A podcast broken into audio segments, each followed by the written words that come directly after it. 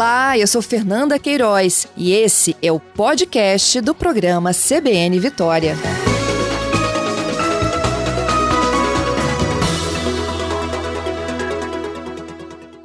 Delegado, bom dia. Bom dia, Fernanda. Satisfação estar conversando com, com você e com os senhores telespectadores aí da CBN. Eu é que agradeço, delegado, pela, pela sua gentileza. Eu vou rapidamente aqui resumir o início da minha conversa na última semana, né? A gente conseguiu, através da participação dos ouvintes, gravar muitos tiros que estavam sendo disparados aqui na região de Jutuquara, Ilha de Santa Maria. Ó, tem horas que confundem, né? Se são fogos, se são tiros, né? Disparo de armas, é, assim, pro nada, né? Pra, pra, em aberto. E sim. o comandante-geral da polícia disse que sim, que eram armas, em alguns momentos também eram fogos, né? E que o Estado vem enfrentando, principalmente aqui na capital, brigas de facções criminosas. Ele citou duas delas, é, diz que elas, a disputa ali é pelo controle de territórios que não estão com elas, né, querem invadir o território de outras.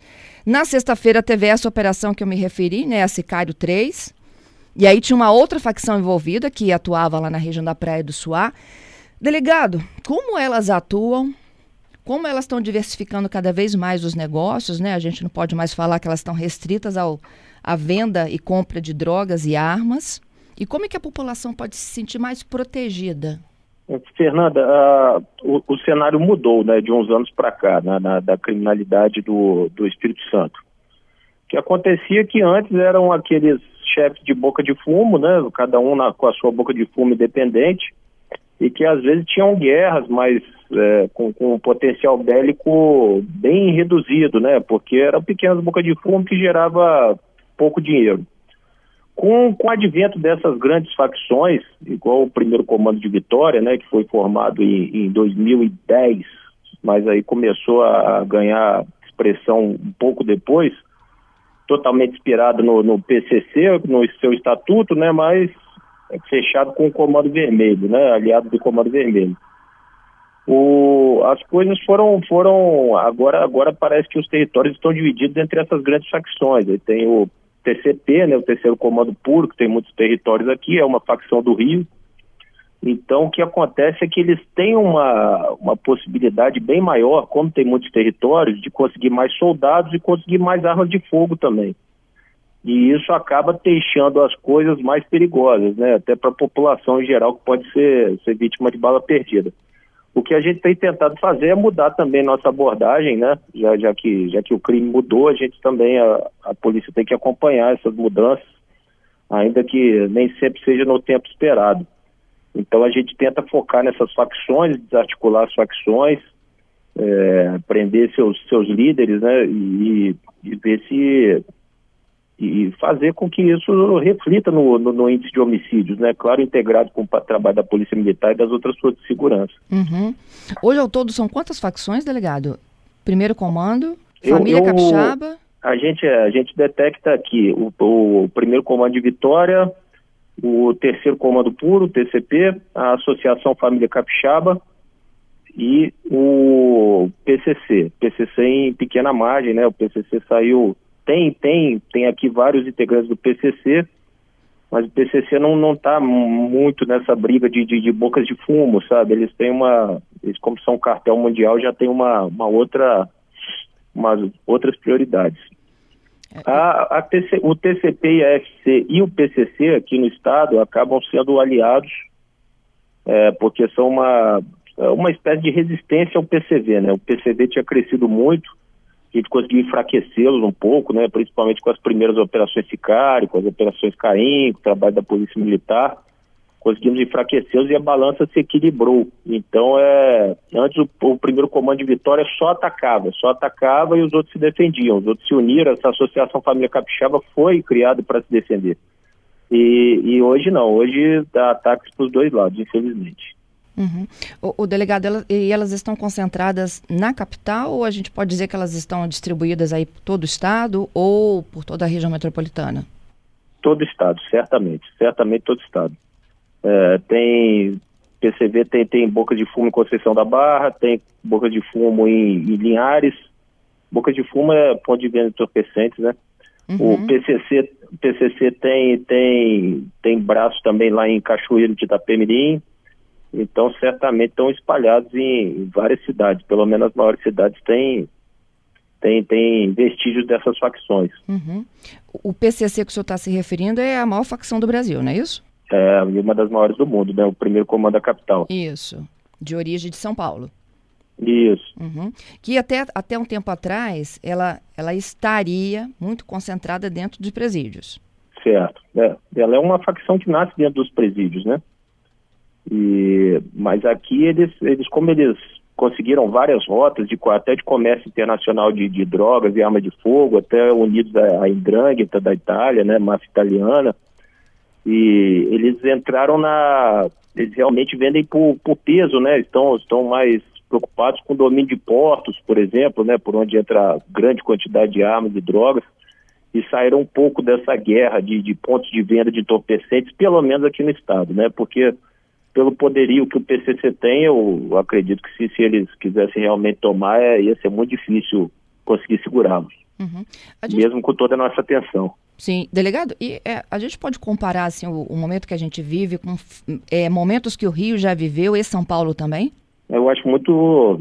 Eu acho que a nossa realidade está muito longe do, do, do, Rio de Janeiro, sinceramente. Eu acho que a gente tem que errar por, por mais de 10 anos, errar na segurança pública por mais de 10 anos para chegar a algo parecido, porque é, aqui, aqui em qualquer morro a gente consegue subir, sabe? Tem alguns incidentes de confronto, mas não tem nada de demais, assim, sabe? No Rio de Janeiro é, é, é, poder paralelo mesmo, né? As forças de segurança chegam e já são recebidos a tiros e entre outras coisas. E tem o, o, muito mais homicídios, né? Aqui, aqui eu acho que a gente ainda consegue um certo controle, está muito longe da realidade do Rio, com toda certeza. Uhum.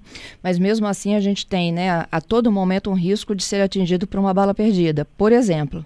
É, é, é, infelizmente é isso que a gente procura, procura evitar, né? Porque quando alguém é atingido por bala perdida, automaticamente já vira uma prioridade aqui para a Polícia Civil, até porque são pessoas que não escolheram. É diferente daquele traficante que, que recebeu um tiro, é o risco do negócio dele, né? Ele escolheu aquela vida, mas as pessoas que são atingidas por bala perdida, não. Então, é, a gente tem que priorizar isso. É claro que ninguém queria que, que eles estivessem expostos a, a, tais perigos e a gente tem tentado reverter essa situação, mas é, é, vira prioridade para a gente, certamente. Virou prioridade, então, enfrentar as facções? Sim, sim, sim, com certeza. Hoje, o maior número de vítimas de homicídio que chegam aí à sua delegacia são ligadas a essa, essa relação aí da, do tráfico de armas e facções? Tráfico de drogas, né, com certeza, mais de 80%, né, pra, pelo, pelas nossas estatísticas, mais de 80% dos homicídios são decorrentes do tráfico de drogas. E por isso que, claro, que nossa, nossa prioridade tem que ser essa. Aquelas, aqueles homicídios que ocorrem no seio familiar, por exemplo, é muito difícil para o Estado evitar. Sabe? São as coisas que, é, enfim, tem vários fatores. Mas esses de. É, por isso que a gente luta principalmente contra essas facções e contra o tráfico de drogas, né? Para que possa frear esse, esse ímpeto deles. Uhum. Bom, e quando eu falei que eles andam diversificando os negócios, eu me recordo que na coletiva da sexta-feira o senhor deu detalhes, inclusive, de como eles agem no roubo de smartphones, não é isso? Isso, isso. É, eles diversificam, né? Muitas vezes quando eles têm muita, aperta muito do tráfico de drogas, né? Eles começam a, cresce o número de crimes patrimoniais, eles vão tirar o prejuízo em, em roubos, né? De, de diferentes tipos e tem, tem setores específicos para desbloquear aparelhos telefônicos né, deles, porque certos aparelhos têm muita segurança, então tem que ser um, um grande especialista, e é claro que ele não tem 100% de aproveitamento, né? Mas eles têm isso. Eles também lavam. Teve uma outra operação que a gente fez em Vila Velha, que a gente viu que lavava-se dinheiro com distribuidoras de bebidas, tem aumentado muito nesses bairros e também tem entrado no radar. Então eles vão diversificando os, os, as coisas e nós também temos que estar, estar atentos a isso, que é, que é a, muda, a mudança do cenário do crime e tentar acompanhar essa, essa evolução e, e, combater, não tem outro jeito. Uhum. Esses arrombamentos, há pouco, inclusive, eu noticiei aqui, né, de um, um, empresário em Vila Velha, dono de uma empreiteira, que disse que foram oito arrombamentos em 40 dias. Eles também estariam por trás do problema aí do patrimonial, mas do arrombamento? Pode ser, é, não, não, claro que tem que ter uma investigação para dizer qual foi a, a situação, né, mas é, a, a, leitura que a gente faz na segurança pública é que sim, o, o, combate às facções e o prejuízo que elas têm tomado na função principal delas, né, no negócio principal deles, deles, que é o tráfico de drogas, tem feito com que eles invistam também nos crimes patrimoniais e isso tem aumentado os números. Uhum. Delegado, e qual a estratégia para que a gente não chegue? O senhor me falou, né? A gente está pelo menos é, há 10 anos né, de, de, de, decisões erradas tomadas no Rio e no São Paulo aí que deixaram que o tráfico controlasse a entrada de, de, de, de bairros. A gente fala de morros, né? Mas de, bairros de um modo geral, né? Onde a ausência do Estado e o que impera lá é a lei e a assistência deles, não é mesmo? Qual é hoje a estratégia do Espírito Santo para que a gente daqui a 10 anos esteja falando assim, ó, não subo mais? Olha, o, o, Estado Presente, né, é um programa que tem um enfoque global, né, tanto na, na, na sociedade, né, para que é, fortaleça os mecanismos de, de defesa primários, né, que é a família, a escola e tudo mais, que evite isso aí, mas o trabalho policial propriamente dito também, tá, tem, tem que ter investimento, né, tem que ter investimento, tem que ter investimento tanto conhecimento quanto em ferramentas, para que assim nós possamos fazer mais operações, mais e melhores, né? Melhores operações até do que essa Sicário 3 foi, foi, foi boa, né? A gente conseguiu fazer uma, uma, uma boa operação, poderia ter sido melhor, claro. Então é, a gente tem que investir em inteligência, investir em ferramentas, investir no nosso pessoal para poder é, combater o crime com mais eficiência. É, e é uma situação que é meio que permanente, não, delegado? Porque hoje o senhor prende nove, por exemplo, na sexta, né? Uhum. Esses nove são substituídos na semana seguinte, não? Sim, mas uh, eu penso assim, aí se, se, se, pensar por isso aí, você pensa sempre que está enxugando gelo, né? Uhum. Como dizem assim, mas é, a gente acha que, que, que é muito significativo, eles estão sendo presos, esses chefes, porque eles estão por trás de homicídios. Então, o recado que a gente passa é, olha, o cara quer entrar nessa vida de crime, se ele tiver, se ele tiver fazendo homicídios para, cometendo homicídios para imperar nos negócios, né, nos seus negócios ilícitos, eles vão ser pegos, sabe? Que vão entrar na, automaticamente vão entrar na nossa mira e a gente vai combater. Então isso é um efeito, é claro que não é de uma hora para outra, mas a gente consegue com isso gerar uma dissuasão né, da intenção deles de, de, de entrar para o crime organizado. É, e olha só, é, é uma estratégia aí que vale até a gente continuar nessa, nessa linha aqui, porque quando ele é preso por homicídio, ele fica mais tempo preso do que pelo tráfico, não é mesmo? Sim, é, eles nem sempre são presos por homicídio. Olha o que, que acontece, é, ah. a dinâmica. O, o, líder, ele manda matar, né? É o tribunal do júri deles, né? Ele autoriza, isso, ele autoriza. Então ele não matou diretamente. Então nem sempre você consegue imputar um crime de homicídio a ele. É muito difícil chegar no mandante. Claro que a gente pode chegar. Então seria melhor um mandado por homicídio ou o melhor dos mundos. Mas se a gente não conseguir comprovar que aquele, aquele, aquele chefe está no, no, no homicídio, nós fazemos nossa investigação de organização criminosa e vamos conseguir um mandado de prisão para ele de qualquer jeito. Claro que por homicídio é bem melhor, que é o nosso carro-chefe aqui. Mas se não der, nós que a gente não pode fazer é que um, um, líder de uma facção criminosa possa circular livremente pela sociedade. No mínimo, ele tem que estar na condição de foragido. Então é isso que, que a gente foca para que todas essas lideranças estejam com mandado de prisão em aberto. Vamos tentar prender, mas se, se eles com mandado de prisão em aberto, uma hora vão cair. É o que nós esperamos. Entendido. É, e os que não estão é, presos ainda, eles estão foragidos, mas muitos deles já estiveram presos também, não é? Quase a totalidade, né? O cara para o, o, indivíduo para chegar numa, numa posição de ascendência dentro da organização, ele tem que ter uma carreira criminosa, costuma a carreira começar bem cedo, né? Ainda como adolescente. Então é praticamente todos eles já passaram pelo sistema prisional. Muito difícil não, não ter passado e muitas vezes por pequenos crimes, né, que, que, não chamam tanta atenção, então eles não ficam tanto tempo presos. Mas aí depois eles vão conseguindo ganhar, galgar, galgar posições na facção. Funciona até bem parecido com a, com a dinâmica de uma, de uma empresa privada. Eles vão subindo degraus, postos e vão ganhando o quê? Vão ganhando, vão ganhando territórios é, vão ganhando a confiança do líder, eles vão começando a gerenciar, vão conseguindo ganhar mais dinheiro. Às vezes eles ficam na responsabilidade de determinada ponto de, de, de determinada droga dentro do morro, e aí eles conseguem capitalizar mais, vão mostrando sua competência, né, naquilo ali, né? É até ruim falar assim, mas é a verdade. E aí vão galgando até que chega numa posição de liderança quando esse líder é preso. Isso aí é, é mais ou menos a dinâmica com pequenas variações de, de facção para facção, mas essa costuma ser a dinâmica. Delegado, na tua opinião, é, o senhor disse agora há pouco, né, que eles começam muito jovens, né, cometendo pequenos delitos, é, não são presos, são apreendidos, né, enquanto menores de idade. É, na tua opinião, o que faz um jovem desse escolher esse caminho?